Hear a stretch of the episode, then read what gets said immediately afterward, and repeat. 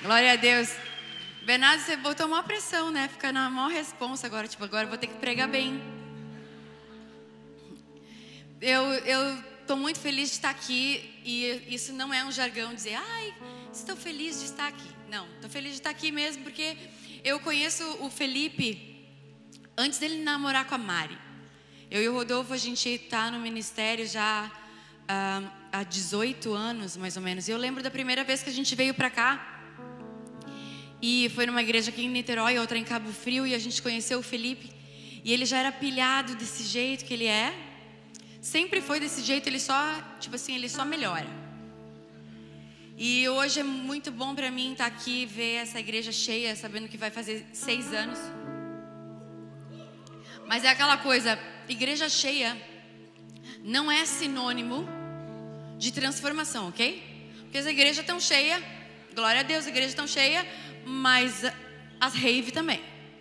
As igrejas estão cheias, os estádios de futebol também. As igrejas estão cheias, mas assim, ó, o avivamento, deixa eu falar, o avivamento, na verdade, ele não é um monte de gente salva para Jesus. O avivamento é uma transformação. Ok? É aquela coisa, não adianta as igrejas estar tá cheias e os bares também. Avivamento é assim, as igrejas estão tá cheias e os bares estão vazios. O avivamento no país de Gales era assim: as igrejas estavam cheias, hospital não tinha ninguém, no boteco não tinha ninguém, na farmácia não tinha ninguém, tinha ninguém. Mas todos os grandes avivamentos da história do mundo acabaram. A gente só fica lembrando, vai estudar, ah, o grande avivalismo, todos acabaram. Acabaram por quê? Pergunta para o teu irmão, acabou por quê? Porque parou. Parou por quê? Por quê? Parou. Sabe por quê? Porque Deus não é exclusivista com ninguém. Deus não fecha exclusividade com ninguém. E tem uma coisa que Deus não divide, é o quê? A glória. Deus não divide a glória, então a gente não pode centralizar em ninguém. Nem na gente. Jesus tinha várias pessoas que ele curava. Inclusive hoje eu, eu tenho uma Bíblia em áudio, que eu ouço bastante, assim, é uma Bíblia que... Ai, valeu, João Vitor, obrigado. Pode ser só mais baixo o retorno para mim aqui, só um pouquinho. Tem uma Bíblia que eu estou lendo bastante. Alguém já ouviu falar da Passion Translation? É uma tradução nova.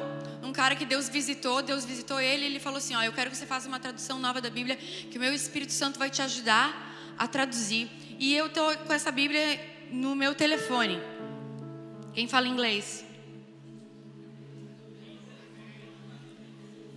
Mas sabe que no aplicativo Holy Bible também tem também tem a Bíblia em áudio em português, amém? A fé vem pelo ouvir. Então, em vez de você ficar ouvindo asneira, né? A gente tem que escolher, ah, você vai falar que não pode ouvir música do mundo. Irmão, acabou esse negócio do que pode e não pode, amém? O negócio é o seguinte: é todo mundo tem que orar e descobrir qual é a sua medida. Porque a medida para mim não é a sua, entendeu? Só que eu, eu só posso falar de mim, ok? Eu, eu já ouço tanta coisa nesse mundo de tanta coisa que não edifica, que quando eu posso escolher o som que eu vou ouvir no meu carro, eu quero ouvir uma coisa que me edifica, não que me atrapalha. Né? Quando eu posso escolher, eu vou assistir uma coisa que me edifica, não uma coisa que me atrapalha e vai me fazer dormir perturbada. Por exemplo, eu e o Rodolfo a gente assiste Netflix, mas nem todas as séries eu consigo dar continuidade. Por exemplo, a gente estava assistindo uma série que chama El Chapo. Alguém já viu? Enfim. Por quê? Por que, que é assim? Porque eu, eu dormia tensa. Eu ia dormir tensa, porque tipo, é só treta, só treta, só mano, muita treta, mano, muita treta, só treta. Eu falei, meu Deus, eu não posso dormir perturbada, estava me fazendo mal. Então eu não posso reclamar que eu não tenho paz e quando eu tenho a chance de me alimentar, estou me alimentando de treta. Né? E porque o problema de hoje é a ansiedade. Maior doença do século: estresse, ansiedade e depressão. Porque as pessoas se enchem de coisas que não edificam. A cobiça, a cobiça entra pelos olhos. A Bíblia diz que os olhos são a janela da nossa alma, amém? As janelas da alma são os olhos. Então, assim, o que está entrando aqui? Porque ninguém é tentado por fora. Hoje até me perguntaram assim: ah, eu ia fazer uma pergunta para o pastor, falar o que, que ele acha das irmãzinhas que vão com a roupa, com a roupa justa e fazem os irmãos pecar. Olha, deixa eu falar uma coisa. Eu não sou da roupa justa, só uso roupa larga, porque ninguém tem que saber se eu sou PMG, apesar de ser óbvio, é PP. Mas eu estou dizendo nas partes, porque o meu corpo é do meu marido, não é mais de ninguém. Ninguém tem que saber. Isso é o que eu penso, ok? Só que cada um é tentado pelo que está dentro, não do que está fora. Se você é tentado olhando para alguém, é, não é a culpa da menina, é culpa do que, que você está olhando. Porque então, então ninguém pode ir na praia, né? Que nem antigamente era mais fácil proibir todo mundo de ver televisão, proibir nego de ir na praia, porque assim era mais fácil não pecar. Só que Jesus ele ia por todo o mundo. Não era em alguns lugares, ele ia por todo o mundo. Ele mandou a gente ir por onde? Por todo o mundo. Não adianta você achar que o avivamento é você ir no descende, tirar o sapato e botar para cima, porque se você não carregar, se você não carregar a presença de Deus, você está carregando só um sapato. Porque assim, a presença de Deus é a coisa mais evangelística que existe. Aí perguntou para mim: "Ah, o que, que acha da roupa das irmãs?" Eu não acho nada da roupa das irmãs. Agora, se a Bíblia diz, Jesus disse, não é a Bíblia, Jesus disse que se o teu olho te faz pecar, se o teu olho te faz pecar, o que, que ele mandou fazer? Arranca, arranca fora. Se a tua mão direita te faz pecar, o que, que você faz com a mão direita, irmão? Pensa bem.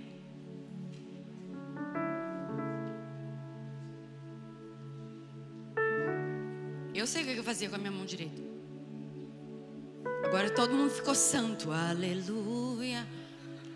Se a tua mão direita te faz pecar, arranca fora. Não dá para. Tem certas coisas. Sabe o que, você faz quando você, você arranca coisas da sua vida por Deus? Ele te devolve depois. Você só pode ter o que não tem em você. Você só pode ter o que não te tem. Quando você tem autoridade sobre as coisas, Deus pode te devolver. Quando você tem autoridade sobre algo, Deus pode te devolver. Amém? Eu e o Rodolfo, a gente fez juntos, a gente combinou, a gente fez uma vez, a gente saiu da rede social, a gente ficou três anos sem Instagram e sem Facebook. Ah, ela fala Instagram, fala. É, não adianta você acha que vai me zoar, eu me zoo primeiro e eu não tenho problema nenhum, eu sou feliz na, pe na minha pele, amém? Mas assim, a gente ficou três anos, por quê? Para ter autoridade. Hoje eu não me corrompo nem por elogios, nem por crítica.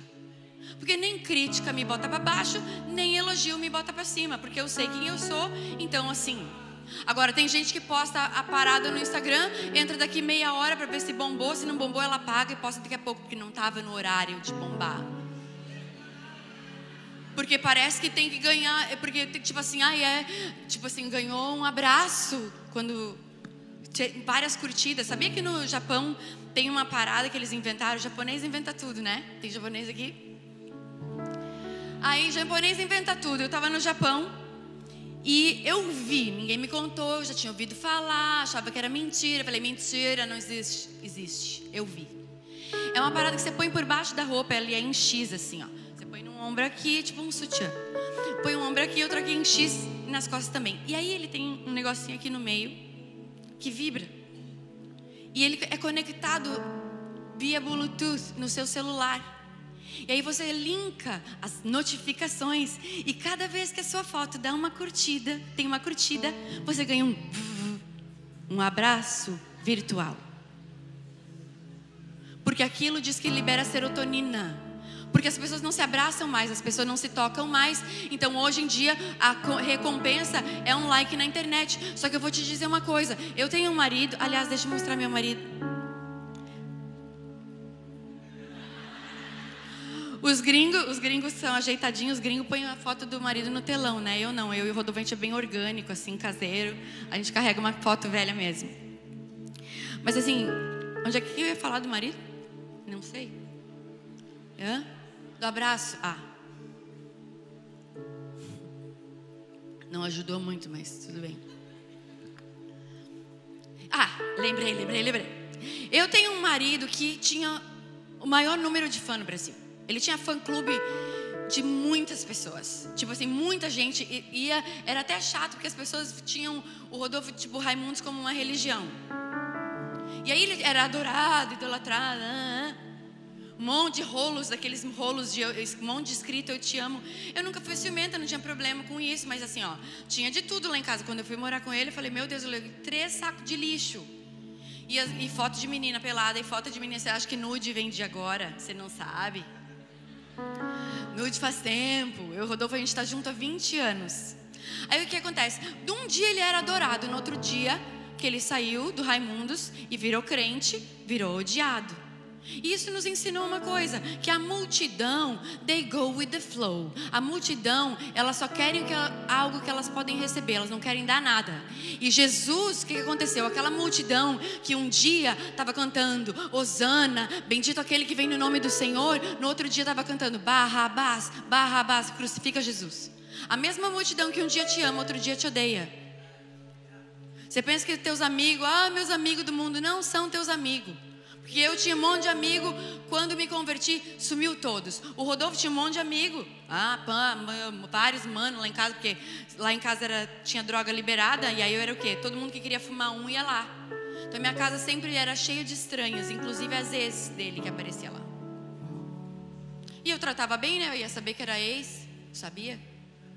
Ainda fazia, tipo, fazia misto quente para as meninas.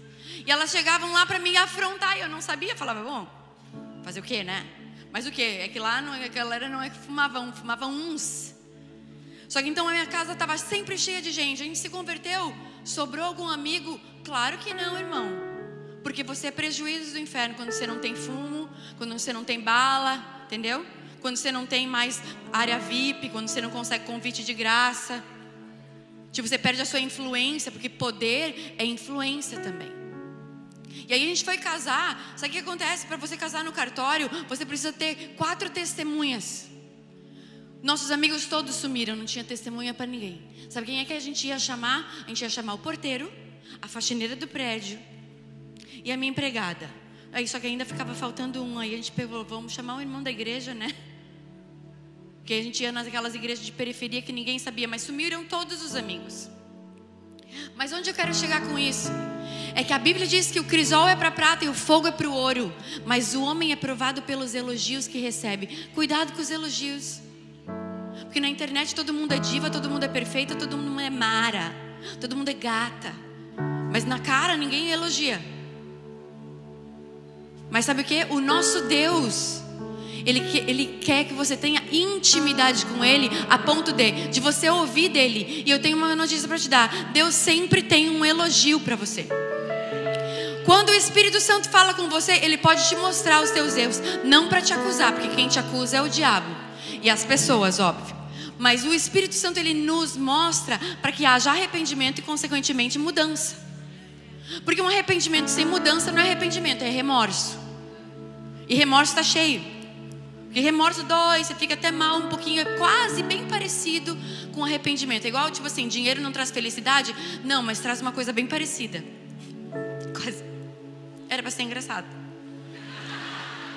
Né? Não, é, não traz felicidade, mas é bem parecidinha, mas assim. A gente tem que saber o que, que é que Deus pensa da gente. Quando você entendeu quem você é em Deus, podem te, te criticar e podem te elogiar. Você sabe filtrar, sabe filtrar elogio e sabe filtrar a crítica. A crítica não te define, a crítica te refina. E sabe o que? Quando Jesus falou no último dia antes dele, dele ser traído, ali logo antes, teve a Santa Ceia, amém? Todo mundo sabe da Santa Ceia. E a Santa Ceia, Jesus pegou e falou para os discípulos: Ele falou, um de vocês vai me trair, um de vocês é filho do diabo. Ah, Jesus falou, falou. Filho do diabo. Sabe o que eles fizeram? Tipo, se fosse 12 mulheres, elas iam dizer: Ai, deve ser a fulana. Só pode ser a fulana, sabia que ela era pombagira. Aí a outra ia falar: Não, não, só pode ser a Judas, porque a Judas é Jezabel. Só pode ser. A... Mas sabe o que os discípulos falaram? E olha, também, não vamos falar só das mulheres, porque homem, quando dá para ser fofoqueiro, meu Deus. Mulher fofoqueira é feio, mas homem fofoqueiro é pior. Mas aí o que? Sabe o que os discípulos fizeram? Os discípulos, um por um, falaram assim para Jesus: Jesus, por acaso sou eu? Por acaso sou eu que vou te trair? Aí vem outro e fala: Por acaso sou eu? Cada um olhou para si. Sabe aquela musiquinha que a gente canta? Sonda-me, ó Deus. É um salmo, na verdade. Sonda-me, ó Deus, e vê se há em mim algum caminho mau. Deus, a primeira coisa que você tem que fazer, o Espírito Santo, ele te constrange para você se ver. E ele sempre tem um elogio. Jesus, quando ele foi exortar as igrejas em Apocalipse, ele falava: Eu sei que, que você me ama, eu sei que você não tolera os falsos apóstolos, eu sei que você não tolera Jezabel, mas eu sei que você guarda meus mandamentos, mas ele primeiro dá um elogio. Então, se alguém chega já te dando um soco, pode ter certeza que não é o Espírito Santo. Porque o Espírito Santo ele sempre vem bem, sei pensamentos que eu tenho sobre vocês, pensamentos de bem e não de mal. Deus pensa bem. E quando ele nos mostra o nosso, porque Deus não espera que a gente esteja perfeito, amém? Ele espera que a gente esteja sempre se aperfeiçoando. É uma constante. É diga meu povo que marche, né? Sai correndo. Porque eu já vi muita gente sair correndo e morrer no gás logo ali na frente. Então é melhor começar na manhã. Amém? Você não precisa sair correndo. É só manter a constância. Porque eu já vi muita gente boa começar bem e terminar mal. E já vi um monte de gente mal acabada que começa mal, mas termina bem. E para Deus é melhor o fim das coisas do que o começo. Porque o teu estado atual não quer dizer nada. O teu estado atual, ele é momentâneo. Você não é o que você é agora. Você é o que você é na eternidade. E Deus só considera uma coisa boa quando ela termina. Amém? Quando no fim vai chegar servo bom e fiel. E o que, que, a Bíblia diz? Que aquele servo que só, fé, só faz o que ele tinha que fazer, ou seja, um empregado que só cumpre o horário, ele é chamado de quê? Por Jesus. Empregado inútil. Se você só faz o combinado, meu irmão, é inútil, porque é o combinado, você está pagando, é o combinado, o combinado é o combinado. Isso, é, isso aí não é nem ser cristão, isso é código de honra. Você fazer o combinado é código de honra, que brasileiro é mal acostumado com isso. Mas, ah, pelo menos eu fui, pelo menos eu vim, pelo menos. Aí você se mede sempre com os outros que não estão fazendo. Ah, pelo menos eu não sou que nem as minhas amigas do mundo. Ah, pelo menos eu não sou que nem aquele irmão que está pegando todas. É, não está pegando todas, mas está pegando duas. Mas o nosso parâmetro não é o frio, querido. O nosso parâmetro é o quente. E o morno não serve. Ou é filho de Deus, ou é filho do diabo. E quando Jesus falou, um de vocês vai me trair, cada um se analisou. Então, quando. Aqui, quem vai para o hub, hub, hub, hub? Quem vai para o hub depois do culto? Não, não, vou perguntar de novo. Vocês não se planejaram? Porque eu ia fazer isso achando que todo mundo ia levantar a mão e dizer, então ninguém está com pressa. Tem alguém com pressa ir embora? Brincadeira. Pode levantar e ir embora. Sabe por quê? Porque tem gente que vai embora muito antes do culto acabar. Tem gente que fica. Porque assim, ó, eu vejo tudo que está acontecendo. Eu sei que está prestando atenção, eu sei que não está, eu sei, apesar de lá, lá atrás, atrás da câmera, não conseguir enxergar, mas eu tenho sensibilidade ao mundo espiritual e eu não sou cega também, ok? Então eu sei que muitas pessoas, o culto para elas acaba muito antes do que acabou, porque ela pega no celular, ela começa a mexer no WhatsApp, ou ela está pensando no que, que vai comer depois do culto, ou o que, que ela vai fazer, ou que, que roupa que ela vem no culto amanhã. Ou pior, tem aquela leva de pessoas que fica julgando, tipo, da onde é que é a bota dela, essa calça será que é de couro de verdade ou de mentira? Né? O cabelo dela ela fez no Lotufo, hoje fiz, entendeu? A maquiagem foi, foi fui eu que fiz. Tipo, ah, quem é ela para falar? Tipo assim, Deus escolheu fazer o quê? Ah, pensei que ia ver o marido dela. Pois é. Você acha que ele aprendeu a pregar com quem?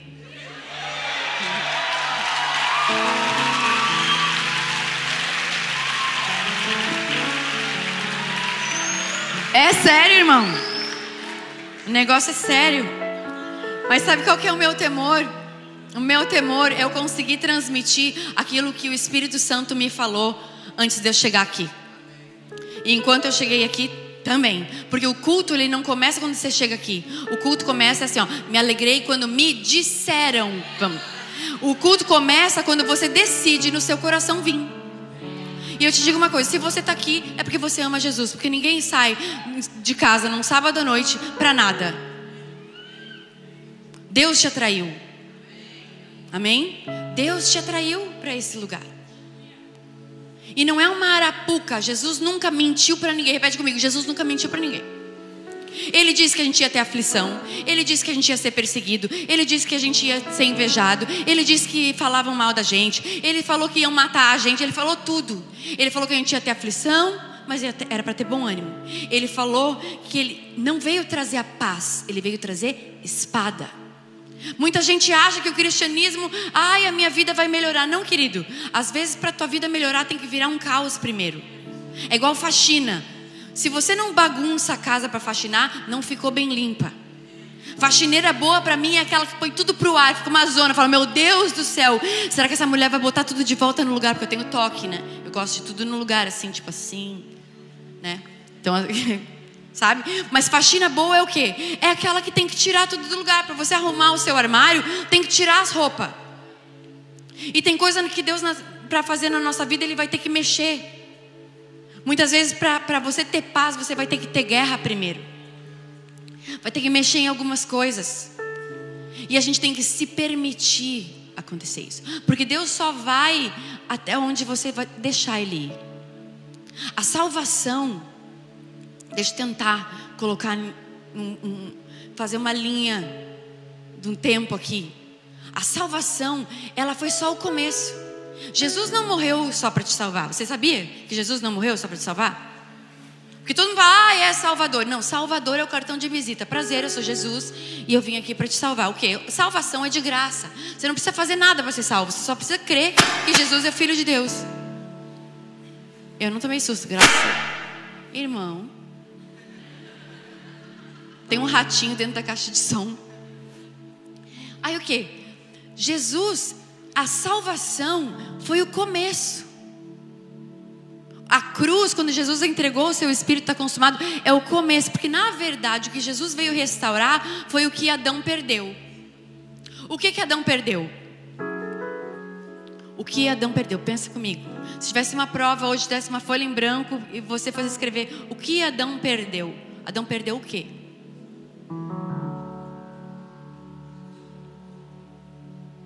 Adão perdeu o Éden? Não. Perdeu a mulher? Também não. Adão perdeu os cabelos? Não diz que ele ficou careca. Adão perdeu a presença. Porque a Bíblia diz que Deus vinha todos os dias ter tempo com Adão no cair da tarde. Todos os dias, no mesmo bate local, bate horário, Deus vinha. Deus vinha todos os dias, Deus vinha no culto todos os dias. Adão, a primeira coisa que Adão viu quando ele abriu o olho foi Deus. Porque Deus pegou, olha como Deus não é exclusivista. Quando Deus foi fazer o homem, ele falou: façamos o homem. O Pai, o Filho e o Espírito Santo estavam na criação do homem. Deus não faz nada sozinho. O Espírito Santo e Jesus fazem junto. No princípio era o Verbo, o Verbo estava com Deus e o Verbo era Deus. O Verbo, quem é o Verbo? Jesus é o Verbo. Ele é a palavra viva. Ele é o pão que desceu do céu. Igual no Antigo Testamento, todo dia Deus mandava o maná. Amém? Todo dia Deus mandava o maná. Todo dia o maná de, caía no chão de manhã, era comida, ok? Era um pãozinho tipo hóspede. Um dia eu queria saber o que era o maná, mas enfim. A gente nunca vai comer o maná, ok? Só que era todos os dias e não podia guardar para amanhã, porque cada dia, igual Jesus falou, não andem ansiosos por coisa nenhuma, porque basta cada dia o seu mal. Jesus falou que a gente ia ter o dia mal. Mulher tem três, quatro dias mal garantido no mês. Até o Rodolfo fala assim: Ah, amor, você está naquele dia mal. Né? Tipo, que tem dia mal e tem dia péssimo, né? Mas Jesus avisou que a gente ia ter dia mal. Ele não deixou ninguém pego de surpresa.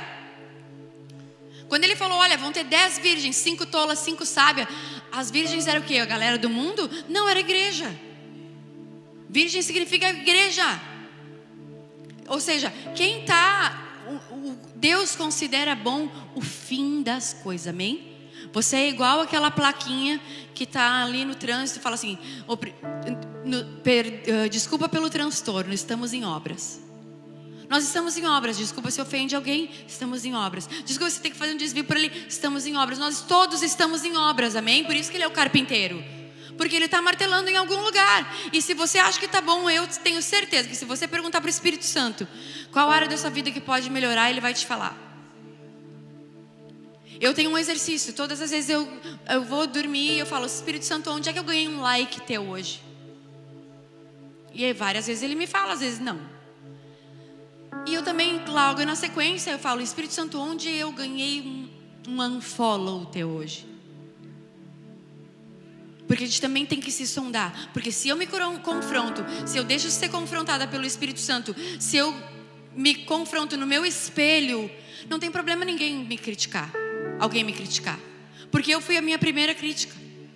Se o Espírito Santo me constrange, porque ele é o único que convence o homem do pecado, da justiça e do juízo, o único, não adianta, não é pelo muito falar. É o Espírito Santo que te constrange. Então, se o Espírito Santo te fala algo, é ele quer com que você mude. E aí o que?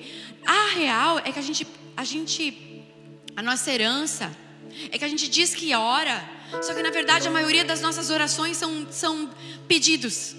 Ou a gente pede, ou a gente agradece, ah Senhor, obrigado por tudo, obrigado pelo alimento, obrigado pelo meu pai, obrigado pela minha mãe, obrigado pela Xuxa. Entendeu? Se agradece alguma coisa, eu vou te falar, às vezes se olhar é tentador, mulher, né? Não é o espelho, mas ver o cabelo. Aí, o que? Você, ou você, ou você pede, ou você agradece, ou você murmura. Ai, Deus, está difícil. Ai, Deus, não sei o quê. Ai, faz isso para mim, faz isso para cá, eu preciso disso, aquilo outro, aquilo outro. Deus não é Papai Noel para responder a tua cartinha de fim de ano, irmão. Que no fim de ano todo mundo faz aquela coisa listinha lá no, no ano novo, aí se eu quero, se eu quero, se eu quero. Desde quando Deus é teu servo, irmão? Deus é Senhor. Sabe o que Jesus falou? Põe aí no telão. Vou botar aqui, é Lucas Somewhere. Acho que é Lucas 6. Eu não sou boa disso. É, Lucas 6, 46. Por que vocês me chamam Senhor e, Senhor e não fazem o que eu digo? Jesus falou. Na minha Bíblia está em vermelho. Jesus disse: Por que vocês me chamam de Senhor se não fazem o que eu digo? O que a palavra Senhor quer dizer? Você sabe o que quer dizer no original a palavra Senhor? Dono. Dono. Quando a gente fala que era, vamos supor que a gente fosse orar assim: Meu dono, eu quero muito uma coisa. Tipo assim, não, você vai pedir para o teu dono algo para ele fazer para você? Não, se ele é teu dono, quem faz é você para ele. É uma troca. Deus quer ter relacionamento, amém? É relacionamento, não é você falar e ele só ouvir. É você falar, ele ouvir, responder. Você ouve, fala de novo, ele responde, aí você fala de volta. Era isso que Deus tinha com o homem no Éden. É o que Adão perdeu. Deus vinha todos os dias conversar com o homem. Eu até tenho aquela teoria, tem uma piada que eu inventei, eu falo assim, ó, Adão e Deus tinham a mesma conversa todo dia, porque Adão era monossilábico. Deus chegava, e aí Adão, como é que foi teu dia? Ah, foi legal. Fez, o que, que você fez hoje? Ah, várias coisas. Cromossomo Y gritando. E aí, tá tudo bem? Aham. Uhum. No outro dia Deus vinha, e aí Adão, como é que você tá? Tô igual ontem. tudo bem, tudo bem? Deu nome para os animais? Uhum. Pô, Deus, de boa. Aí Deus falou: Nossa, eu criei o homem, na verdade, para ter comunhão, mas não dá, né? Então dorme aí, Adão, que eu vou fazer uma, uma obra com a tua costela. Aí chegou depois Deus no outro dia e falou: E aí, Eva? Como é que foi seu dia? E ela: Deus nem te conta, eu fiz tantas coisas. Senta, porque eu tenho que te contar. Você não sabe. Mas o que? Deus quer ter intimidade. A Bíblia diz que assim como Cristo e a igreja, assim é o marido e a mulher. Intimidade. Se eu ligar para o Rodolfo só cinco minutos por dia e fazer um monte de queixa, murmurar, reclamar, ou pedir, ou agradecer, obrigado, amor, que você é um marido maravilhoso. Obrigado, que você é muito querido. Obrigado, obrigado. Vai dizer, tá louco? Enlouqueceu? O que você tomou? Porque isso não é conversar. Isso é agradecer, murmurar ou pedir. Orar nunca foi isso. Orar não é isso, orar é relacionamento. Adão perdeu a presença. Repete comigo: Adão perdeu a presença. Por que, que ele perdeu a presença? Porque ele não conversava com Eva, Eva foi conversar com a serpente? Não. O que acontece? Eva, Eva, se deixou seduzir pela serpente. Sabe quando a Bíblia fala que a gente tem que fugir da aparência do mal? Não é fugir do mal, é da aparência do mal. Pareceu que você vai cair, vaza. Ninguém é tão crente para aguentar tudo. Tem certas coisas que a gente tem que arrancar fora. Não dá para ficar brincando de vamos dar um passeio na aparência do mal. Não dá. Entendeu? A aparência do mal é foge, porque o espírito de encantamento te seduz. Daqui a pouco fica normal. Daqui a pouco você já está fazendo. Daqui a pouco é, é, natural, porque você começou a ficar familiarizado com aquilo. O que aconteceu? Eva começou a trocar ideia com a serpente. A serpente falou para ela: Você viu que fruto lindo? Ah, pois é, né? Sabia que você pode comer? Não, Deus falou que eu não posso comer. Não, pode sim. Deus mentiu. Ele falou que, tipo, se ela falou, não, mas ele disse que se eu comesse, se a gente comesse, ele, a, a gente ia morrer. E ela falou, não, Deus só falou isso porque Ele não quer que você seja igual a Ele, porque se você comer do fruto, vai ser igual a Ele. Agora eu te pergunto, quem é que queria ser igual a Deus? O diabo. Satanás, Lúcifer. Por que, que ele caiu do céu? Porque ele quis ser igual a Deus. Eva já era, porque quando Deus fez o homem, ele falou: façamos o homem a nossa imagem e semelhança tança. Já era. Quem queria ser igual a Deus era o diabo. Mas sabe o que a serpente queria? A serpente queria adoração. A, no, a luta do diabo pela tua vida é pela tua adoração. O que, que aconteceu? Eva não só desobedeceu a Deus, ela obedeceu a serpente. E aí, sabe o que, que é o mais interessante? Ela comeu, ok? Comeu e não morreu. Tipo, uau, não morri. Então Deus mentiu. Adão, você não sabe. Comi do fruto e não morri. Olha aqui, estou viva da vida saura, estou vivinha. Ó, não morri. Deus mentiu para nós. Só que o Rodolfo fala para mim que se ele fosse Adão e eu, Eva, na hora que eu tivesse falado para ele que tinha comido do fruto, ele tinha enfiado o dedo na minha goela e feito eu vomitar. Que é isso, mulher? Você tá louca? Mas não. Adão acreditou, porque era um argumento bom. Vamos combinar comigo. Quando o diabo caiu do céu, ele caiu sozinho? Quem ele levou? Um terço dos anjos. Quem, quem entende que um terço é uma galera? Um terço é muita coisa, ok? Agora imagina se os anjos que viam Deus, que estavam com Deus, que viam Deus todos os dias, eles viam Deus, ok? Caíram na lábia do diabo. Você acha que você está livre? Um terço dos anjos. Adão via Deus todos os dias. E caiu. E perdeu a presença. Só que a questão não foi essa. A questão é o seguinte: no dia seguinte, que eles comeram e pecaram, obedeceram à serpente, ou seja, trocaram o senhorio. Porque não adianta, cadê aquele versículo que estava lá? Por que, que vocês me chamam Senhor se não faz o que eu digo? Por que, que vocês chamam Deus de dono se faz o que o diabo manda? Porque você vai determinar quem é o teu Senhor se você fizer o que Ele está mandando. Não adianta eu dizer que eu sou filha de Deus, ter uma camiseta do filho de Deus, ter uma plaquinha embaixo de mim, sou filha de Deus. Estou seguindo a Jesus Cristo. Não adianta.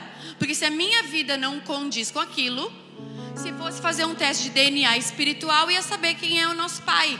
O problema é que está cheio de gente que acha que é filho de Deus e Jesus vai falar, chegar naquele dia e falar: Hum, não te conheço. Ah, mas eu fiz no teu nome, evangelizei no teu nome, fiz um monte de coisa no teu nome. Pois é, mas não te conheço. Aquele que se glorie, glorie-se nisso, em me conhecer, diz o Senhor. Deus quer ter intimidade. Uma coisa é você saber quem eu sou, outra coisa é você me conhecer. Você pode saber que eu, quem eu sou, você pode ter algumas informações a meu respeito, né? Porque nem tudo a gente posta no Instagram. Você pode saber algumas coisas a meu respeito. Mas você me conhecer, você vai ter que ter intimidade comigo para saber se eu como carne ou não, se eu durmo cedo ou durmo tarde, se eu acordo de mau humor. Ah, para você conhecer coisas a meu respeito, você tem que conviver. E assim Deus, não é porque você trabalha para Deus ou porque você faz alguma coisa para Deus que você conhece Deus. Não, você sabe quem Ele é. Saber quem ele é uma coisa, conhecer é outra, porque saber quem é é a salvação. Lembra que eu falei? A salvação é a entrada, mas Jesus é um monte de coisa. Porque ele é, teu, ele é o Salvador, ele é o libertador, ele é o socorro bem presente na hora da angústia, ele é o teu advogado, ele é o leão de Judá, ele é o teu marido, ele é o teu conselheiro, teu amigo fiel, teu pastor, o justo juiz, o leão de Judá, o cordeiro de Deus, ele é um monte de coisa. Quem quem de, de vocês está usufruindo de tudo que Jesus é? Porque é a mesma coisa se a tua prova, se eu mudasse a prova, olho em branco, falasse assim: quem é Jesus para você? Porque ele pode ter se apresentado como médico na tua vida e te curou. Amém? Só que eu tenho, conheço inúmeras pessoas que foram curadas, que viram milagre, que foram tocadas por Deus e que não estão mais na presença de Deus hoje. Porque Deus não te criou para te visitar, Ele te criou para Ele habitar em você. É habitar. E a gente vive o quê? Parece que a geração de hoje está viciada em presença. Aí vai, não, vou no culto, você você tocado. Aí tem que, tem que fazer, você não ora a semana inteira. Não lê a Bíblia a semana inteira. A Bíblia está marcada na mesma página que você abriu no domingo. Ah, mas eu uso aplicativo. Ah, é, mesma coisa. Você abre o aplicativo, está lá no mesmo lugar que o pastor pregou no domingo. Você come todo dia? Não come? Come. Você toma banho todo dia? Todo dia. Aí você acha que você vai sobreviver com dois ou três versículos que o pregador lê no domingo? Não vai, meu irmão. Porque assim, ó, aí o povo sai de casa achando, é bom ela pregar muito bem, hein? É bom o louvor ser rasgando o céu, porque eu quero hoje que cante a música da casa. Se não contar a música da casa, eu não venho mais. Tipo, desde quando o culto é teu respeito, querido? O culto é para ele.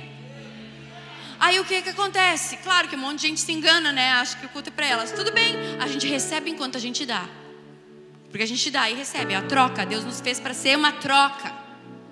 Eu já volto lá para Adão para concluir isso.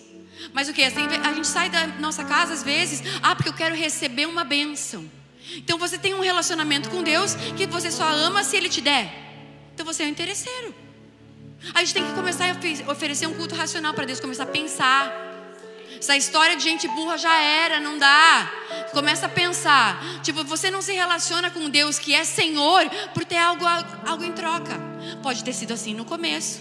Você pode ter vindo para Ele porque você queria um namorado, porque você queria um, uh, um carro novo, ou ganhar uma bicicleta, ou porque você queria ou que você queria ser curado da depressão, ou você tem, tinha uma tia que estava doente, sei lá, qualquer coisa que tenha te atraído pela presença de Deus, que fosse aparentemente um interesse, é ok, porque as pessoas iam até Jesus por interesse também, mas permanecer por interesse não.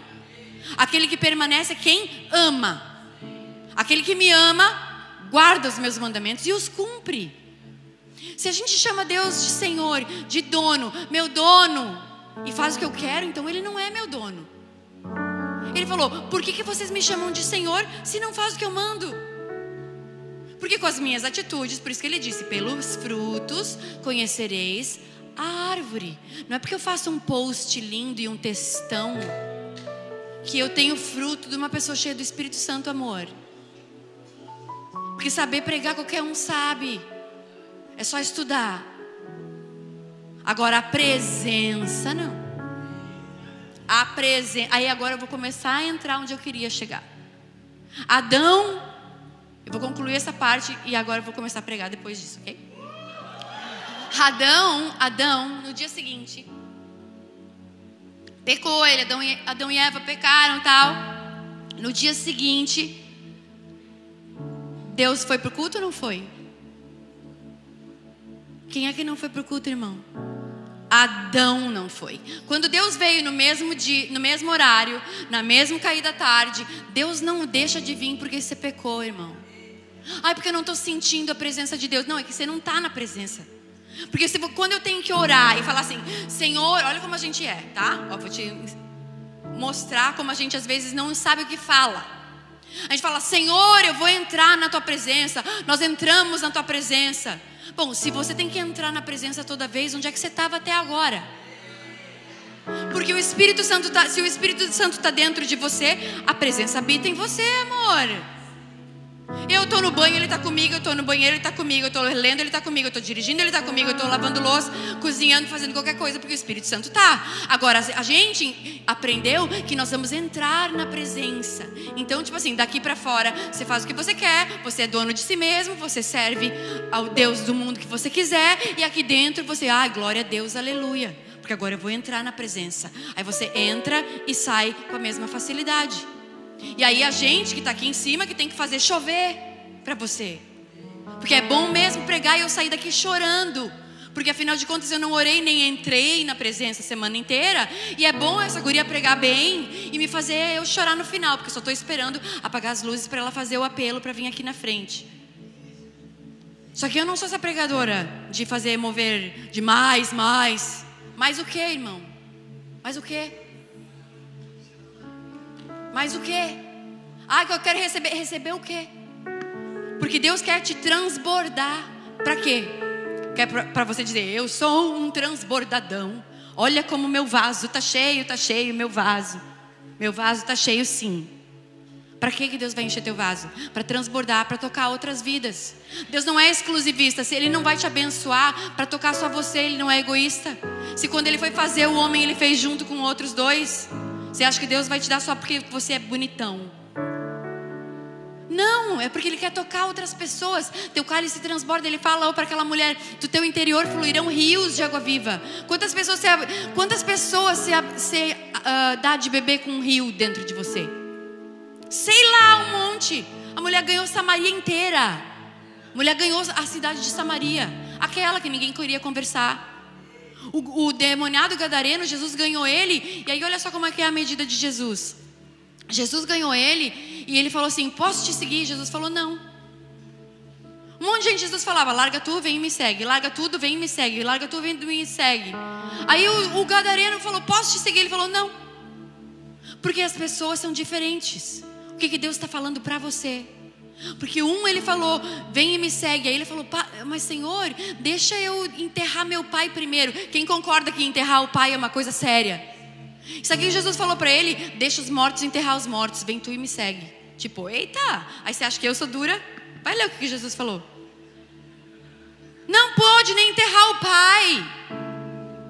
Aí o gadareno, que recém tinha ficado liberto, cheio de Deus, Jesus pega e fala assim: Não, você não me segue, você vai para a tua família e para os teus e conta quão grandes coisas Deus fez por ti. Sabe o que a Bíblia diz? Que aquele gadareno foi em dez cidades pregando o Evangelho. Ele pregou em toda Decápolis. Por quê? Porque ele carregava a presença.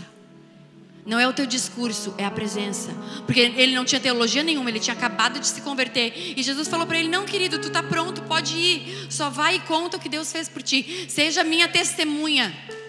Testemunha é o que? Testemunha é alguém que presenciou, que viveu. Viveu. Sabe o que? A gente tem que começar a contar testemunho, porque toda vez que eu conto meu testemunho, seja o testemunho que for, não precisa ser um testemunho. Eu era drogada e hoje eu sou, eu era promíscua, hoje eu sou santa. Ah, eu era. Não, pode ser uma coisa mais normal. Tipo, eu era triste, hoje eu estou feliz. Eu era avarenta, hoje eu aprendi a ofertar. Antes eu era egoísta, não dava nada para ninguém, hoje até dou mais do que necessário. Tipo, você pode ter uma coisa, um testemunho de uma coisa de dentro. Eu era um coração duro, não conseguia perdoar meu pai. Nunca disse para minha mãe que eu te, eu te amo. Tipo, isso também é um testemunho, porque só Deus pode tirar um coração de pedra e colocar um de carne. Então a gente às vezes. E, e o Espírito Tipo assim, ó, quando eu conto meu testemunho, eu uso aquela palavra que fala assim: que o testemunho de Jesus é o espírito de profecia. Eu libero que se Deus fez em mim, pode fazer em você. Se Deus fez no meu marido, pode fazer no teu. Se Deus fez na minha mãe, pode fazer na sua. Se Jesus curou a febre, pode curar um câncer. Porque qual é o maior testemunho? Curar uma febre ou curar AIDS? Tipo, irmão, se não for Jesus, nem febre passa, nem AIDS também. Então é Deus, é milagre. As pessoas não questionavam Jesus com que poder ele fazia aquelas coisas. As pessoas questionavam com que autoridade ele falava. Porque o poder de Deus era evidente. Que paralítico andar, cego ver, surdo ouvir, só Deus podia fazer, ninguém fazia. Vocês têm que entender que antes de Jesus tinha um silêncio profético de 400 anos 400 anos que Deus não falava nada, nem anjo, nem charamanaias, nem uh, arrepio, não tinha. Não tinha profeta, não tinha ninguém. 400 anos, Deus mudo. E aí aparece Jesus. Abre comigo a tua Bíblia. Em Lucas. Quer dizer, pode ser Mateus, vai. Pode ser Mateus 3, 13.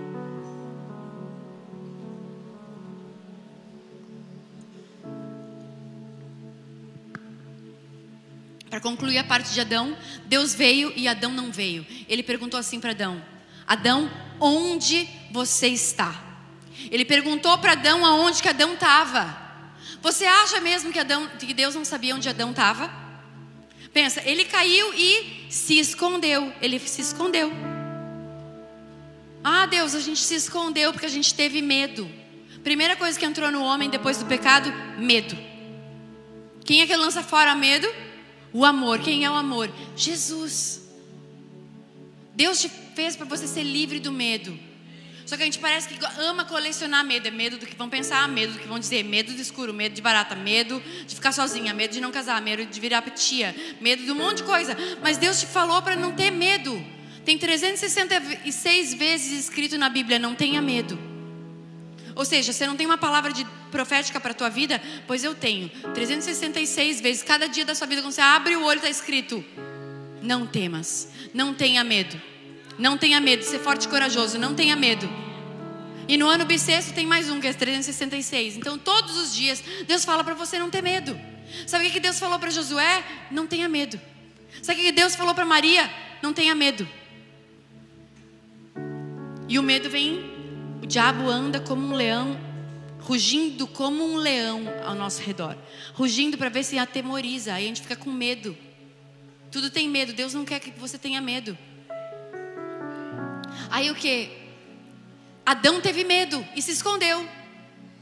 E aí ele falou: Não, a gente se escondeu porque a gente está nu. Só que Deus falou para ele: Quem te falou que você está nu? O acusador. Quem é o acusador? A serpente. Que Satanás em hebraico significa acusador. Quem falou que ele estava nu ainda rindo da cara dela? Porque a, cobra devia estar lá rindo da cara dela, né? Tipo, amiga. Caiu, estava nu. Quem falou que você estava nu? A primeira coisa que, que Adão falou foi a mulher que tu me deu. Ou seja, ele não jogou a culpa só em Eva, ele jogou a culpa em Deus. Foi a mulher que tu me deu. Ele não, ele não assumiu o BO e falou, não, eu comi porque eu quis. Foi a mulher que tu me deu, tipo assim, a culpa é tua. E isso é o que todo ser humano nasce já falando. Ah, foi ele, não fui eu, não fui eu. Não fui eu. A iniquidade está na gente, irmão.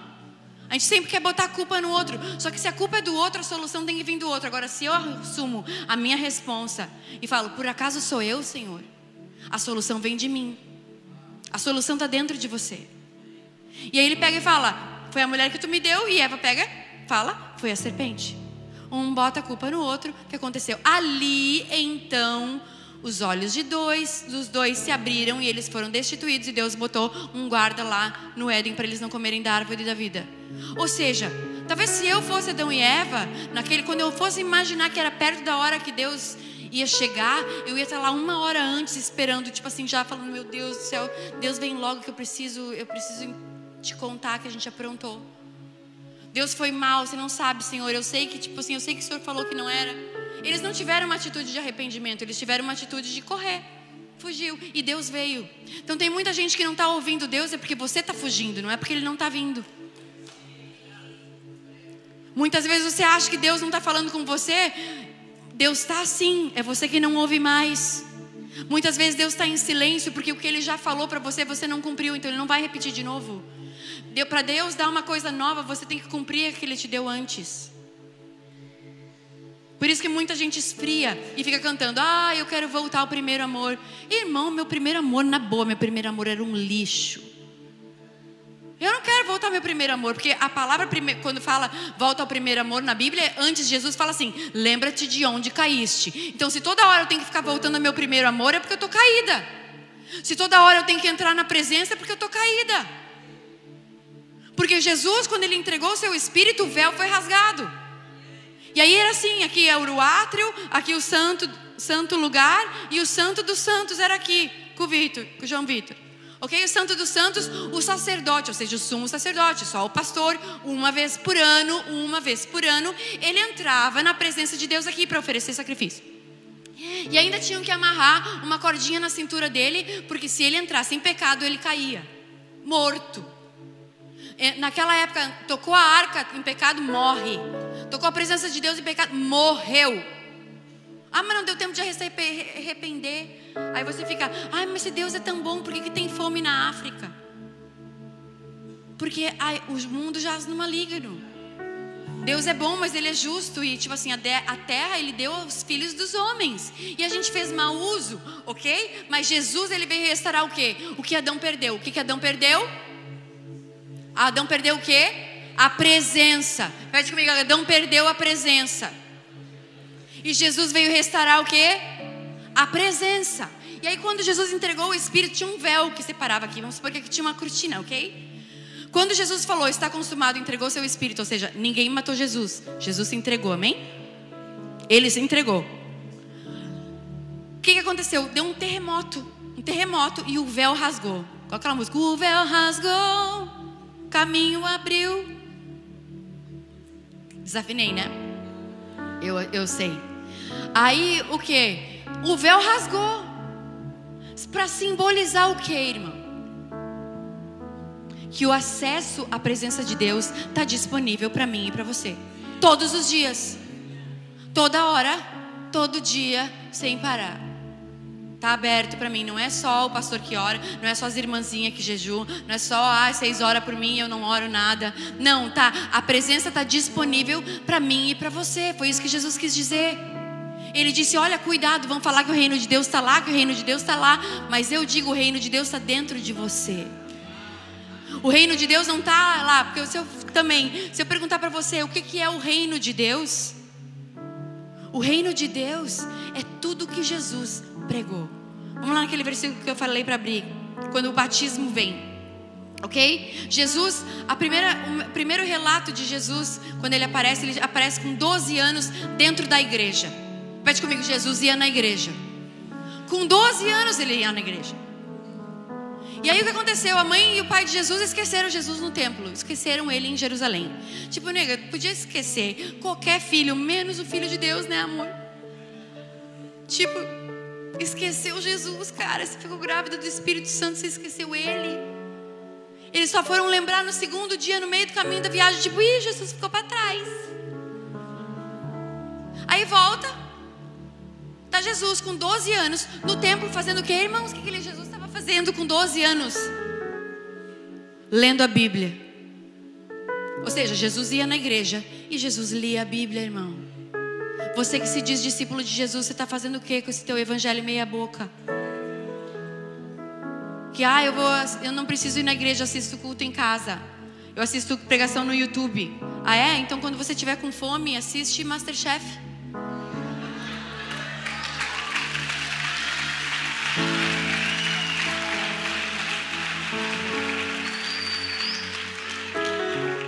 A presença, a presença ela vem no coletivo. Na tua casa você sente a presença do Espírito Santo. Mas na igreja a gente sente a presença que todo mundo sente junto. Você canta a mesma música, você ouve a mesma palavra, você está sentado na mesma cadeira, ninguém é melhor do que ninguém, porque assim era a igreja de Atos, todos tinham tudo em comum. Jesus falou: Eu sou o pão que desceu do céu, ou seja, Ele é o nosso maná diário, é todo dia. Todo dia. E aí o que? Jesus, com 12 anos, ele estava no templo lendo a Bíblia. E ele fala para Maria, a Maria fala para ele assim: Mas Jesus, mas, rapaz, menino, se perdeu, o que você está fazendo aqui? Você não sabia que tinha que ir embora. Ele falou: Você não sabia que eu estava cuidando dos negócios do meu pai? Jesus já sabia quem ele era ou não sabia? Jesus, que ele estava falando de, do pai quem? Pai José ou pai Origem? Porque quando Jesus fala a palavra pai, ele diz assim: ó, a ninguém na terra chameis de pai. A palavra pai significa origem, você veio dele, amém? Ele estava falando do Pai Celestial, que o reino não é desse mundo. Ele falou: estou cuidando dos negócios do meu pai. Agora, com 12 anos, Jesus estava lá dentro da igreja. Quando é que começou o ministério dele? No mês seguinte. Não, com 30, irmão. Todo dia eu recebo mensagem, DM no Instagram. Como é que eu faço para descobrir meu chamado? Como é que eu faço para descobrir meu ministério? Qual é o meu ministério? Tipo, irmão, primeiro descobre quem você é em Jesus. Porque o ministério ele é uma consequência da tua vida com Deus, não um pré-requisito. Porque tem gente que acha que o que ele faz determina quem ele é e não é. Quem você é vai determinar o que você faz. E um dia você faz uma coisa, outro dia faz outra. Porque eu já fui do louvor, eu já fui da intercessão, eu já fui do grupo de libertação da Nesa Etioca, eu já fui do ministério infantil, eu já cuidei dos bebezinhos no berçário. Então hoje eu prego, mas já passei por um monte de lugar. E aí todo mundo fala para mim: "Ah, é, quando que você começou a pregar? Você começou a pregar agora, né?" Não, irmãos, faz 15 anos que eu prego. Só que eu não não tinha internet, né? Não tinha Instagram pra gente ficar se bombando. Mas Deus que te vê em secreto, te recompensa no secreto. Se a gente não tem que fazer para os outros ver, não. Eu descobri que tinha um vídeo meu no YouTube uma vez, eu nem sabia. E a maioria, todos, quase todos os vídeos que tem meu no YouTube, não fui eu que gravei, porque eu sou meio preguiçosa. Os meus vídeos são de 13 minutos. Mas o que? Porque não é o que eu faço que diz quem eu sou. Eu sou uma coisa que não é o que eu estou fazendo. E aí Jesus, com 30 anos, foi para João Batista ser batizado. Aí João Batista falou: Nossa, não, eu que vou te batizar. Ele falou: Não, você me batiza. Eu te batizo. Não, João, vamos cumprir a justiça. Eu preciso que você me batize. Põe lá o versículo. Então Jesus veio da Galiléia ao Jordão para ser batizado por João. Pode ser próximo. João, porém, tentou impedi-lo, dizendo: Eu que preciso ser batizado por ti, tu vem a mim. Tipo, não, tu que me batiza. Mas, mas rapaz, nós somos primo. Ele era primo. Aí Jesus disse: Deixa assim por enquanto, convém que assim façamos para cumprir toda a justiça. E, Jesus, e João concordou. Assim que Jesus foi batizado, saiu da água e naquele momento o céu se abriu. Lembra que eu falei que tinha 400 anos de silêncio profético?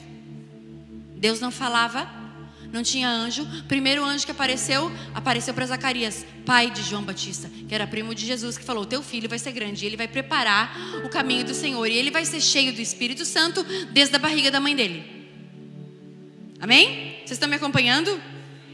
Irmão, a gente tem que ler a Bíblia. Se você, se você compra um eletrodoméstico novo e não sabe usar, o que, que você faz? Ah, eu dou um Google. Não, você lê o manual. Porque até no Google, quem gravou o vídeo leu o manual antes que você. Você lê o manual. A gente que se diz cristão, o mínimo que você tem que saber, irmão, o mínimo que você tem que saber é o que Jesus falou. Mateus, Marcos, Lucas e João. Mateus, Marcos, Lucas e João. Que quando terminar João eu faço o quê? Você lê de trás para frente. João, Lucas, Marcos, Mateus. Quando você entender bem o que Jesus falou, aí você começa a entender o que Paulo falou, o que Isaías falou, o que o outro falou. Não adianta ser mestre em Paulo e não saber o que Jesus falou. Porque Paulo mesmo disse: em parte conhecemos, em parte profetizamos. Mas toda a sabedoria está onde? Em Jesus. E Jesus disse assim: Eu vou para o Pai, mas eu vou deixar para vocês o Consolador, e Ele vai ensinar o quê? Todas as coisas. Quem é que vai te ensinar todas as coisas? Ah, o pastor. Não, o Espírito Santo, irmão. O Espírito Santo que você vai ter ele aonde? Na sua casa, no carro, no banheiro, no chuveiro, no ônibus. O Espírito Santo está dentro de você. Porque a mensagem de João Batista qual que era? Se arrependam porque o reino de Deus está próximo. Se arrependam porque o reino de Deus está próximo. Quando Jesus chegou, ele falou o quê? Se arrependam porque o reino de Deus chegou. O reino de Deus chegou com quem? Com Jesus. E o que, que, que aconteceu? Qual foi o marco na história? Jesus saiu da água e o que, que aconteceu? Volta lá no versículo, irmão. Eu estou gostando de me ver, mas o versículo é mais. É. Ele viu o Espírito Santo de Deus descendo como uma pomba e pousando sobre ele. Ou seja, era uma evidência que Jesus estava cheio do Espírito Santo. Todo mundo viu. O céu abriu, uma pomba desceu, pousou no ombro dele e tem mais. Deus falou. Cutuca o irmão que está teu lado e falou: Deus falou. E todo mundo ouviu. O que, que Deus falou? Mas o próximo. Então uma voz do céu disse: Esse é o meu filho amado, em quem eu me agrado. Todo mundo ficou sabendo que Jesus era o filho de Deus. O Jordão estava lotado. Jesus ganhou um milhão de seguidores em um dia no Instagram. E sabe o que, que ele fez? Ele falou, foi lá e falou: Olha, nossa, glórias a mim, é verdade, eu sou o filho de Deus. Sabe o que, que ele fez depois disso? Ele foi para o deserto, irmão. Quem é que levou ele para o deserto? O Espírito Santo. O Espírito Santo levou ele para o deserto, ou seja, ele encerrou a conta dele, ficou 40 dias e 40 noites lá sem ninguém, sem plateia, sem ninguém, sem like, sem curtida, sem, sem água, nem bebida, porque o reino de Deus não é comida nem bebida, o reino de Deus é paz, justiça e alegria no espírito. Ou seja, por que, que você se relaciona com Deus que é espírito só pedindo coisas materiais? Começa a pedir coisas que só Deus pode fazer. Começa a pedir coisas que só Deus pode transformar em você. Senhor, eu quero aprender a amar mais, eu quero perdoar mais, eu quero ser transformado, eu quero entender a Bíblia. Sabe o que o Espírito Santo é? Ele é a tecla SAP. É igual você está assistindo um seriado no Netflix, você não está entendendo, aí você vai lá, muda, põe captions, ou muda o idioma, e você fala, ah, agora sim eu estou entendendo. O Espírito Santo vai te fazer entender todas as coisas. Aí é onde eu queria chegar. Para tentar começar iniciar a nossa, o nosso pouso, amém? Porque Jesus, ele não veio só para te salvar. A salvação é o cartão de visitas. Ele, você, para você ser salvo, você não precisa fazer nada, você precisa crer. Agora, o reino de Deus é tomado à força. O reino de Deus é tomado à força, você precisa se esforçar. O reino de Deus é assim, vamos supor, você aceitou Jesus, porque quando Jesus entra na tua vida, quem é que entra junto? O reino de Deus e o Espírito Santo. Vem no combo, igual o número um do McDonald's, Big Mac, Coca-Cola e a batata. Você, você pede por causa do Big Mac, mas vem a Coca-Cola e a batata junto. O reino de Deus é assim, ele vem junto. Então você aceita Jesus, aí ele pega e te coloca na praia, ok? Como se estivesse na praia. Mas o reino é o mar. Então você só vai entrar no mar se você se esforçar. A salvação é te colocar na praia. O reino é você entrar no mar, levanta as calças e entra. Não é ficar sentado na cadeira da praia falando: Nossa, que calor. Nossa, tá um calor aqui. Ai, Deus, calor. Manda um anjo pegar uma água lá do mar e botar na minha cabeça para refrescar. Não, porque se for da vontade de Deus, então Deus vai levantar alguém para vir aqui. Porque se não, o reino de Deus tem toda a vontade de Deus dentro dele. Tudo que você precisa está dentro do reino de Deus. Tudo que você precisa é buscar o reino de Deus. Agora, deixa eu te contar uma coisa. Sabe o que foi que Jesus pregou quando ele estava na terra? Ou você acha que Jesus só saiu por aí curando pessoas? Não. Jesus, a Bíblia fala assim: Jesus indo para lá, Jesus saiu dali e foi para Jericó. Depois ele foi para Cafarnaum, depois ele foi para Nazaré, depois ele atravessou o mar, ele foi para o outro lado, e ele foi para Gadara, e ele voltou para Jericó. E ele rodou muito ali, porque ele estava indo fazer o quê? Anunciar o quê? O reino. A mensagem é: o reino de Deus está chegando. Jesus chegou e falou: o reino de Deus chegou. O reino de Deus sou eu. Quando ele ensinou a gente a orar, ele falou: Pai nosso. Primeira coisa que você tem que entender: judeu não chamava Deus de pai. Deus, judeu não fala nem Deus. Porque eles têm temor por causa dos dez mandamentos que falam: não tomará o nome do teu Senhor teu Deus em vão. Então Jesus chega e fala, fala que Deus é o pai dele. Mas se não bastasse, ele fala que ele é o pai nosso. Eles rasgavam as vestes, arrancavam os cabelos e falavam: Nós temos que matar esse cara. Da onde Deus Deus é teu pai. Da onde que Deus é teu pai? O povo falava para ele. E ele falava: Não, só isso. Eu e o pai somos um. O quê? O pai nosso. Jesus nunca falou: ah, é o meu pai, é o meu reino, a minha célula, porque o meu pastor, porque a minha igreja, porque eu orei. Glórias a mim. Jesus nunca fez isso. Sabia que tinha pessoas que Jesus curava e falava assim: Ó, não conta para ninguém. Sabia que Jesus curou um leproso e falou para ele assim, ó, não conta para ninguém. Jesus curava pessoas e falava, não conta para ninguém. Aí você pega e faz qualquer coisa e posta um textão, mil selfie, para mostrar para todo mundo ver. Você não acha que está em alguma coisa errada com o nosso cristianismo? Se Jesus, que era o Filho de Deus, não conta, pedia para não contar para ninguém? Porque Jesus se movia com compaixão, ele não aguentava não curar a pessoa. Aquela mulher do fluxo de sangue que tu falou no começo, o que acontece? Jesus estava indo para a casa de Jairo curar a filha de Jairo. A mulher do fluxo de sangue não tinha nada a ver com o assunto. Só que ela pensou no seu coração e ela disse: se eu apenas tocar ele, eu vou ser curada. Ela fez alguma coisa, ela não esperou. Se Jesus for mesmo Deus, ele vai vir até aqui na minha casa. Porque afinal de contas eu estou 12 anos esperando ser curada. Faz 12 anos que eu estou na igreja, não pego nem gripe, quem dirá um varão. Aí o que acontece? Você mede as coisas por coisas que pode pegar. Ela fez alguma coisa. fez alguma coisa. O reino de Deus está disponível para mim e para você. não vão vir quatro anjos carregadores de uma cadeira de praia e botar você lá no mar. E vir o vento para tirar uma selfie com você. Quem você só vai desfrutar do reino se você entrar. Nicodemo sabia tudo, ele falava: "O que eu faço para entrar no reino?" O jovem rico sabia tudo, ele falava: "O que eu preciso para entrar no reino?" Porque a mensagem de Jesus era o reino de Deus. Tudo que ele pregou foi sobre o reino de Deus. Repete comigo: tudo que Jesus pregou, tudo que Jesus ensinou, enquanto ele estava na carne, era sobre o reino de Deus.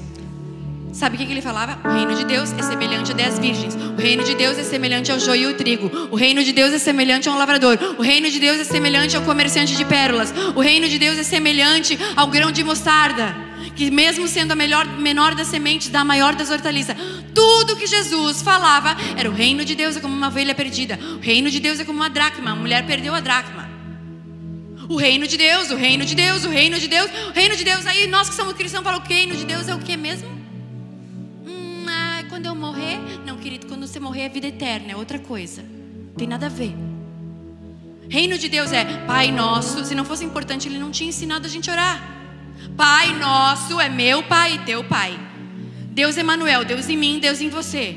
Deus em mim, Deus em você, Deus em você, Deus em você, Deus em você, Deus em você. Como? O Espírito Santo, Deus no nosso meio. Não é Deus no culto, é Deus em você, irmão. A casa é você. A mulher sabe edifica a sua casa. Quem é casa? Não é que ah, a mulher sabe aquela que sabe passar, cozinhar e põe uma mesa bem bonita para o marido. Não é isso. Mulher sabe edifica a sua casa. O que é a sua casa? Templo do Espírito Santo. Aquele que ora em línguas edifica a si mesmo. Edificar é o que? É construir. Esse versículo da mulher sabe edifica a casa vale para os homens também. Edifica a sua casa. A sua casa tem que ser um lugar que Deus gosta de entrar e ficar. Nossa, não só passar para te dar um chorinho, um arrepio e você vir aqui na frente de novo aceitar Jesus. Ou de novo pedir uma oração. Que tem gente que fica de culto em culto, já sabe até o canto que gosta de ficar aqui. Se alguém estiver no lugar dele, ele acha ruim. Que todo culto vem aqui na frente. E se não encostar em mim, eu não venho mais. Tem que encostar, tem que orar, tem que entregar uma palavra bonita. E eu conheço um monte de gente que está cheio de impressão digital na cabeça e não muda. Eu conheço um monte de gente que já tem um monte de profecia e não muda. Eu conheço um monte de gente que toda vez chora, Deus, volta lá, faz o que quer. O que você precisa não é mais uma palavra, não é mais uma pregação ou uma mão na sua cabeça. O que você precisa é se coçar e fazer alguma coisa com tudo que você está ouvindo. Porque não vai vir o anjo para carregar você. Era o paralítico lá do tanque de Betesda. Ele falava: Ai, todo ano a água agita, mas ninguém me bota lá dentro. Jesus falou: Esse é o teu problema, então levanta e anda. Teu problema é ninguém te botar para dentro, porque as pessoas estão sempre esperando alguém fazer alguma coisa. E agora o último versículo que eu quero colocar aqui. Deixa eu descobrir onde ele está. Eu acho que é Lucas 6, 33. Porque Deus não dá asa para cobra, né, irmão? Eu já me acho. Imagina se eu soubesse todo que tá, onde está na Bíblia. Se eu fosse Silas Malafaia assim, sei onde está, ninguém ia me aguentar. Isso, é Mateus 6,33. Não precisa abrir, deixa aqui. Mateus 6,33. Buscar primeiro lugar. O que, irmão? O reino. Quem é que falou isso, irmão? Na minha Bíblia está em vermelho, foi Jesus que falou. Buscar primeiro é antes, buscar antes o reino de Deus, antes da tribulação, antes dos problemas, antes de ficar grávida, antes de casar com quem não deve. Que aí você faz o que você quer e depois Deus tem que consertar o teu BO. Por que você não pergunta antes? Porque no reino de Deus tem tudo, é todas essas coisas, é algumas coisas que tem no reino de Deus, todas as coisas. Tem uma esposa, tem um marido, tem uma casa, tem, tem tudo o que você precisa. Ele falou: não andem ansiosos pelo que vocês têm que comer, vestir. Porque Deus sabe o que você precisa. Ele é Pai, Pai nosso, venha a nós o teu reino. Tudo que Jesus falou foi sobre o reino de Deus. Busca primeiro o reino de Deus e a sua justiça, e todas as coisas são acrescentadas. O problema é que a gente faz ao contrário. A gente quer as coisas. Ah, Deus me dá isso. Me dá, me dá, me dá, me dá danoninho. Danoninho dá. Me dá, Deus. A sanguessuga tem duas filhas. Me dá, me dá. Você é sanguessuga ou você é filho? Porque filho, Deus dá para os filhos, não para mendigo. Herança Deus dá para filho, não para pedinte. Herança Deus dá para os filhos.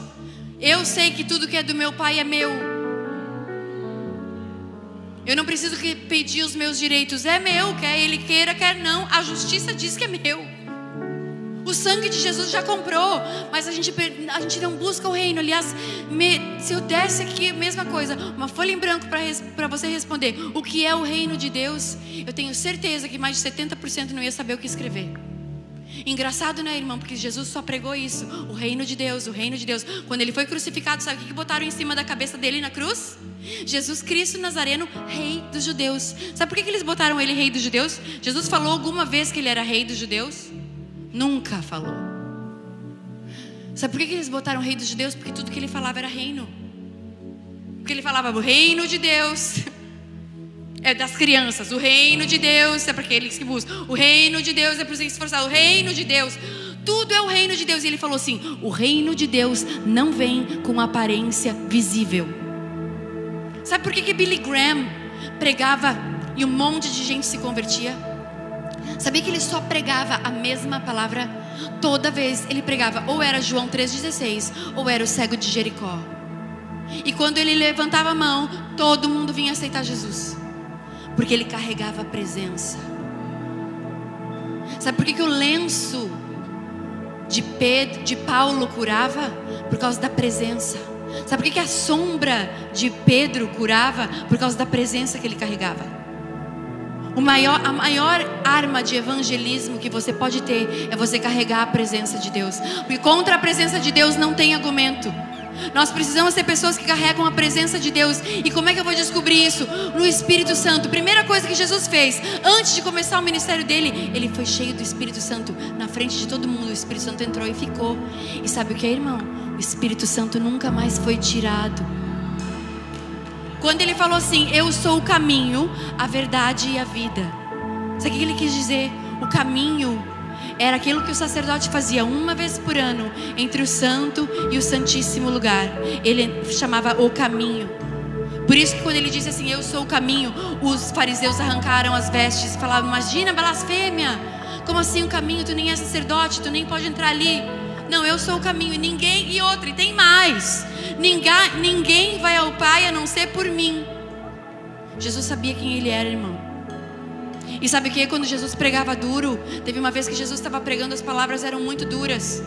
Ele falava: não tem como servir a dois senhores, não tem como adorar a Deus e a Baal, não tem como adorar a Deus e a Mamon, não tem como você, de uma mesma fonte jogar água doce e água salgada. Ele falou: vai ter juízo para essas tais pessoas. Sabe o que aconteceu? Uma galera levantou e foi embora. Uma galera levantou no meio do culto e foi embora. Ah, esse cara aí não sabe nada. Não sabe nada. Aí sabe o que ele fez? O que Jesus fez? Imagina se Jesus estivesse aqui e um monte de gente, metade da igreja, dois terços da igreja, fosse embora. Aí Jesus ia dizer: Não, irmãos, voltem, amados, queridos. Veja bem, é que no grego, uh, hipócrita quer dizer não, eu não quis dizer que era raça de víboras, foi uh, uh, vísporas. Não, não, irmão, não foi isso. Eu apago o comentário, tá? Eu prometo que eu apago o comentário. Foi isso que Jesus fez? Não, ele olhou para os que sobraram e falou: Vocês também não vão embora? Vocês também não vão levantar e ir embora? Pode ir embora, porque eu não vou mudar o discurso para agradar ninguém.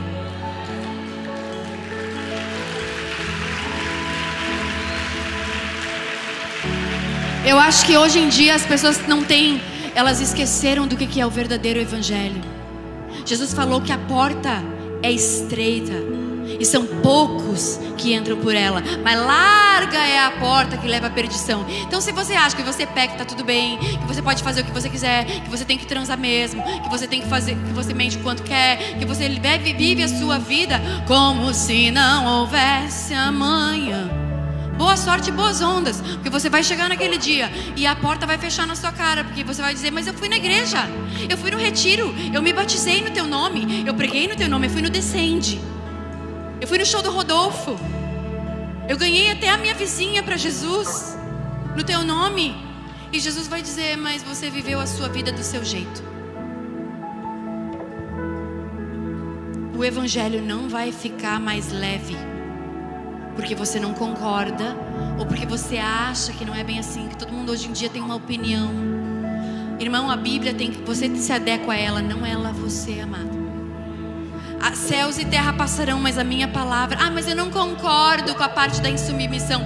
Deus não vai mudar a Bíblia, nem apagar aquela página, porque você não concorda, amada. Feliz de uma mulher que tem um marido que manda nela. Eu sou feliz da vida. Eu com essa personalidade toda, você acha que eu mando no Rodolfo? Mando nada. Meu sonho é mandar. Meu sonho era mandar. Eu sei mandar também. Mas uma mulher forte precisa de um homem forte. Senão eu passo por cima de patrola, dou ré e passo de novo. Como é que uma mulher vai se submeter a um cara que ela não respeita? Como é que a mulher vai se submeter por um banana que não, ai, você que sabe. Vamos aonde? Ai, não, você que sabe. Tipo, não, mulher, nós vamos lá e acabou. Ah, não vou, vai. Que tem vezes assim, ó, às vezes eu vou no culto e a palavra tá chata, entendeu? Você acha que eu vou em um lugar e os cultos são sempre bons? Não. Às vezes eu tô na carne, eu tô um bife, né? Aí eu falo, ah, o culto não foi bom. Não, irmã, você que tava ruim. É no dia mal, né? Aí eu falo para ele: vou te esperar na cantina. Ele fala: você não vai fazer eu passar essa vergonha. Aí eu falo: já estou fazendo. Quando eu estou levantando, eu sinto uma mão pegando. Senta aqui agora. Você me respeita.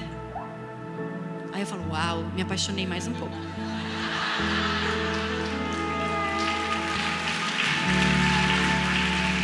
Porque ele sabe, ele fala assim, ele sabe que ele fala para mim, Alexandra, tu tem que entender uma coisa.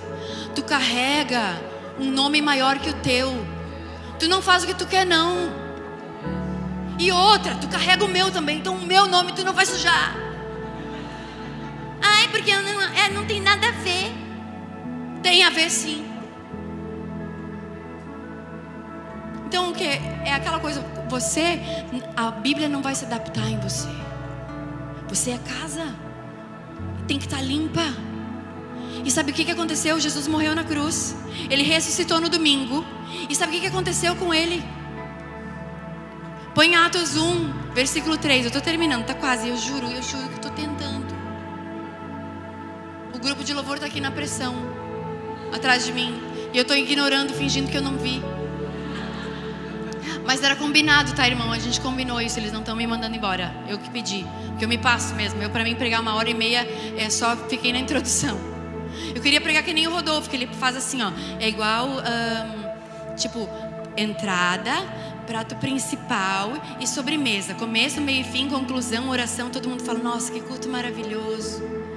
Entrada, prato principal e sobremesa, você sai satisfeito, fala, nossa, como ele pregou bem. Eu não, irmão, eu sou um restaurante de buffet. É um buffet, você pega um pouco de cada coisa aqui, ó, pega essa parte ali, pega ali, pega ali. No final das contas, amém? É o buffet, eu não sei qual é a parte que pegou para você, se você comeu salada ou se você comeu costela. I don't know. Mas de uma coisa: depois do seu sofrimento, Jesus se apresentou a eles e deu muitas provas indiscutíveis. Sabe por que as pessoas às vezes não creem na gente? Porque a gente não tem prova nenhuma que Deus é Deus na nossa vida. Sabe, às vezes a gente quer, não é teu discurso, irmão. Não é porque você foi no show, não é porque você sabe uns versículos, porque você sabe cantar. Não é porque você é do louvor da igreja, porque você é diácono. Não, é evidência, cadê a presença? Billy Graham não era um bom pregador. Billy Graham tinha presença. Cadê as pessoas que vão carregar a presença?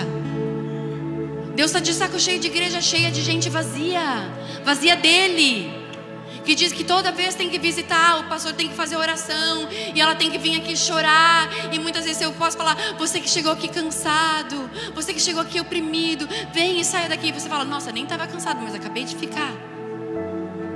Porque todo mundo tem uma área da vida que está cansado.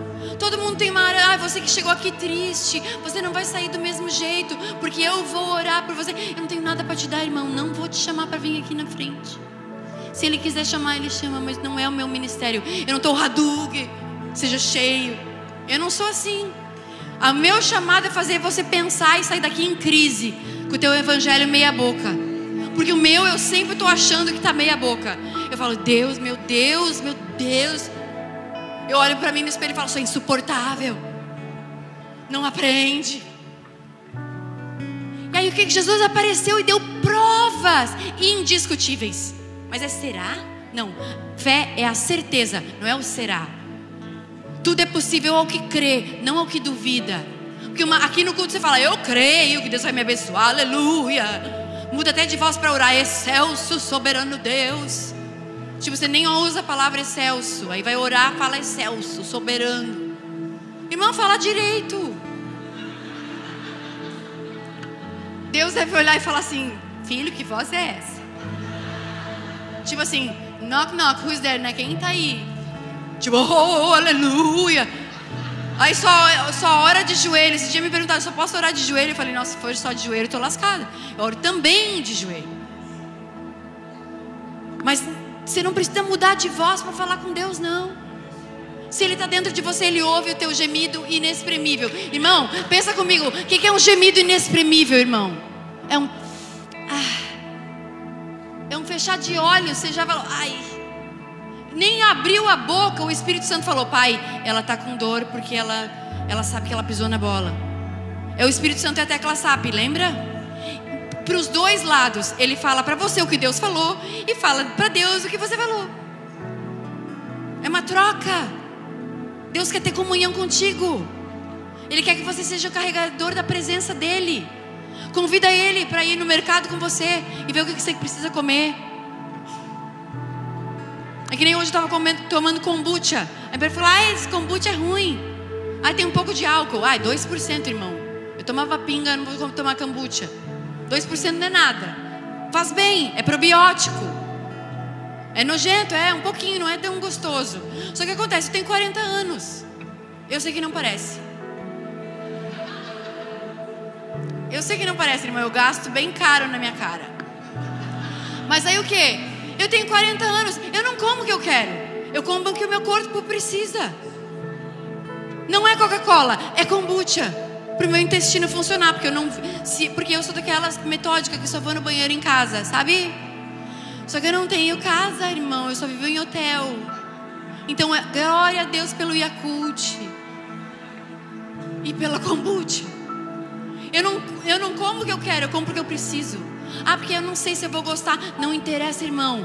Você entrar no reino. Aí, porque a água está gelada. Eu não vou entrar no mar. Irmão, ou você entra no reino, põe a cabeça, porque você vai o quê? Se privar de um monte de coisa, viver com culpa. Porque desviado nem pecar em paz consegue. Porque você já sabe que Deus é Deus. Não dá nem para se curtir. Então, arregaça a calça e entra. A água gelada é só no começo. Depois aquilo vira tua natureza. E Jesus falou: eu sei, pode aplaudir, vai. Pode ficar de pé no teu lugar, fica de pé. Eu vou concluir, olha só o que Jesus falou. Ele apareceu num período de 40 dias. Jesus ficou aparecendo para os discípulos com provas infalíveis. Ele chegava para a galera e falava: E aí, vocês têm alguma coisa para comer? Jesus chegava querendo ter comunhão com eles. Lugar de mesa, lugar de comunhão. Jesus vinha, tem alguma coisa para comer? As maiores preciosidades que Jesus falou foi numa mesa, com os discípulos mais chegados. Para os discípulos ele explicava a parábola, para os discípulos ele explicava tudo. E aí o que acontece? Ele apareceu por um período de 40 dias falando do quê? Do reino de Deus. Tudo que Jesus pregou enquanto ele estava na terra e depois que ele ressuscitou, foi o reino de Deus, o reino de Deus, o reino de Deus. O reino de Deus não vem em aparência invisível. E Jesus disse: Cuidado, porque vão dizer que o reino está ali. Ah, se você for bonzinho, se você não cheirar, se você não transar, se você não pecar, se você. Então o reino. Não. Deus veio do mesmo jeito. Agora, o que, que você vai fazer com isso? Porque o Evangelho não é a respeito do que eu não faço, é a respeito do que eu faço de quem eu sou, uma nova criatura. Eu pensava assim, não penso mais. Sabe, você quer a prova real, essa aqui é, é para fechar com chave de ouro. Se você quer uma prova real, se você está vivendo uma vida de arrependimento ou uma vida de remorso, que o remorso, irmão, você vive a mesma coisa de novo. Daqui um ano, de novo. Aí caiu na mesma coisa. Porque você se controla, se controla, se controla. Jesus falou que aquele que fosse pego em adultério era apedrejado, mas ele disse: Eu digo, se você pensar e cobiçar uma mulher, você já pecou, irmão. Deus quer que você transformar teu pensamento. Eu sou fiel para o Rodolfo até em pensamento. Porque eu não preciso necessariamente dormir com outro homem para trair ele. Eu posso me imaginar com outro cara e já trair. Porque a Bíblia diz que assim como o homem pensa no seu coração, assim ele é. Começa a entender que Deus tem que te transformar de dentro. Abaixa, diminui as luzes, por favor. Deus quer te transformar de dentro para fora. É de dentro para fora. Não adianta você parar de fazer as coisas, porque quando você menos espera, você cai. Agora, a chave para um arrependimento, quem quer saber? Quem quer saber a prova real para você saber se, tá, se é arrependimento ou é remorso? Você se pergunta assim: Senhor, se fosse hoje, eu falaria aquilo? Se fosse hoje, eu faria isso? Se fosse hoje, você teria dado um murro na cara daquela pessoa? Se a tua resposta foi não, eu nem sei o que estava na cabeça, parece que nem sou eu. Senhor, me perdoa. Se fosse hoje, eu jamais falaria aquilo. Se fosse hoje, eu nem, nunca ia ter feito aquilo. Se fosse hoje, eu nunca teria dado um controle remoto na cara da minha amiga. Se fosse hoje, eu nunca teria transado sem camisinha. Se fosse hoje, eu ia querer casar virgem. Que ia me preocupar um monte de briga no meu casamento. Oh, sonho meu. Mas o que se fosse hoje, você faria? Se a tua resposta é claro que não, isso é um arrependimento. Mas se a tua resposta é assim, ah, agora já foi, agora já fiz, Deus me perdoa, já deu. Se fosse hoje, faria mesmo. Casou comigo eu era assim, não vou mudar e acabou. Se isso é uma vida de remorso, que você está sempre se sentindo culpado. Deus quer te livrar da culpa. E ele falou do reino de Deus. O reino de Deus, ele é paz justiça e alegria no espírito. Ele quer te dar uma alegria que coisas não podem te dar. Ele quer te dar uma alegria que uma curtida numa foto não pode dar. Ele quer te dar uma alegria que uma noite na balada não vai te dar. Ele fala assim: não acumulem para vocês riqueza que a traça e a ferrugem destrói, mas tesouros, o tesouro do reino de Deus é eterno. Começa a falar com Ele nas tuas próprias palavras. Mas falar, Espírito Santo, eu quero te ouvir. Eu quero começar a entender o que, que é o reino de Deus. O que está disponível para mim. O Espírito Santo, nós, nós queremos nos abrir para Ti nessa noite. Espírito Santo, nós queremos rasgar o nosso coração. E dizer que nós queremos ser ensinados por Ti, porque Tu nos ensina todas as coisas. Vete assim comigo, Espírito Santo. Eu sei que você pode me ensinar todas as coisas. E eu sei que eu preciso aprender a buscar o reino de Deus e a sua justiça antes de eu cair, antes de eu pecar, antes de eu me dar mal. Porque eu sei que se eu buscar o reino de Deus, todas as coisas, repete comigo, todas as coisas são acrescentadas. Deus não, ele, você não largou tudo por nada, irmão. Você largou tudo por tudo. Em Jesus tem tudo que você precisa. Você largou tudo por tudo. Você largou tudo por tudo. Ele diz que se você buscar Ele, tudo te vai ser acrescentado. A tua saúde, o teu emocional, a tua família, os teus estudos, a tua provisão. Os teus problemas têm solução. Oh Espírito Santo de Deus, eu peço por cada um dos meus irmãos aqui. Agora é a tua hora, irmão. É uma hora para você responder a Deus. Eu não vou te conduzir a isso. É uma hora de você começar a orar para Ele com as suas próprias palavras, em pensamento que seja. Começa a falar, não espera de mim nada, não, irmão. Eu estou aqui fazendo a minha oração porque eu estou pedalando para mudar em muita área da minha vida. Eu digo que é sangue que corre na nossa veia, irmão, não é óleo da unção. A gente é falho, a gente precisa dele. A gente precisa dele todos os dias.